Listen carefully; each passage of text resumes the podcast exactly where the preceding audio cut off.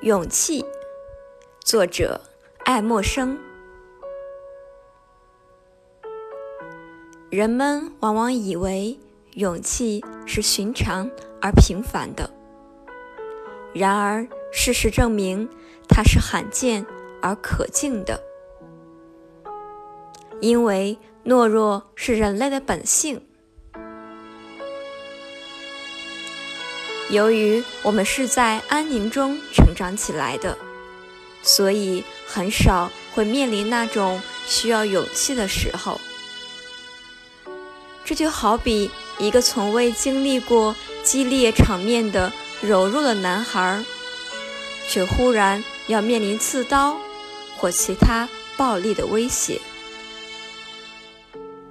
毫无疑问，他会感到胆怯和绝望。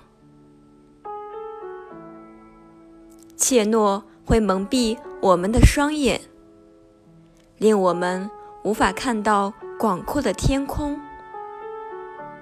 而适时的鼓励却常能拨云见日。科尔律治在英国海军服役期间有过这样一段轶事：十四岁那年，他随亚历山大伯爵远征。当身佩步枪，列队袭击敌人的船只时，他害怕的连膝盖都在不停的颤抖。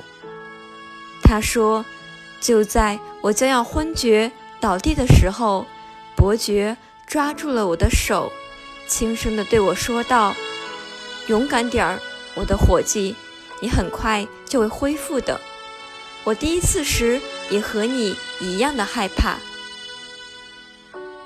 那简直就像是天使在同我说话。从那一刻起，我便不再惧怕，而是同老船员们一起勇往直前。我不敢想象，假如在那一刻他不是鼓励我，而是嘲笑或者呵斥我，我会变成什么样子。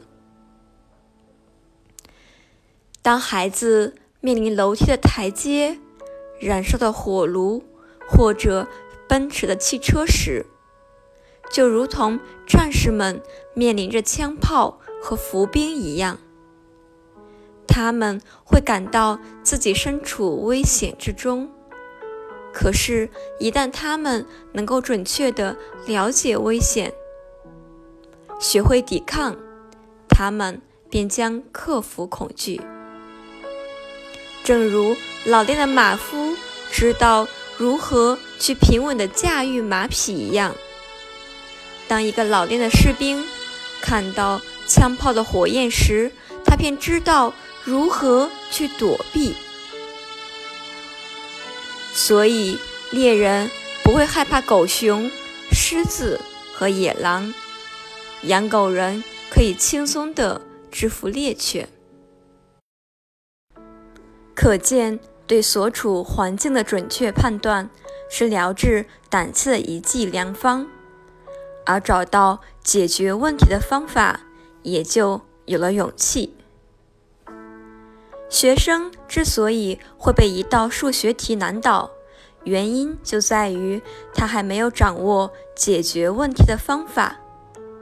一旦领悟了其中的奥妙，他就会像阿基米德那样。令人叹服不已。勇气还在于信念，要相信你的智力和精神并不亚于那些你所崇拜的人。很多时候，危险只是人们的幻想而已。那些不惧困难的人会坦白地承认，自己有时候也会感到一丝胆怯。之所以胜利，是他相信。自己的身体里潜伏着无穷的力量，这种力量能够使一位虔诚的教徒在面对死亡的火焰时，仍能泰然自若地说道：“这是上帝为我特制的帽子。”工作中会有挑战，生活中会有困境，学习中。会有挫折，勇气是何等的重要！你应当更勇敢一些。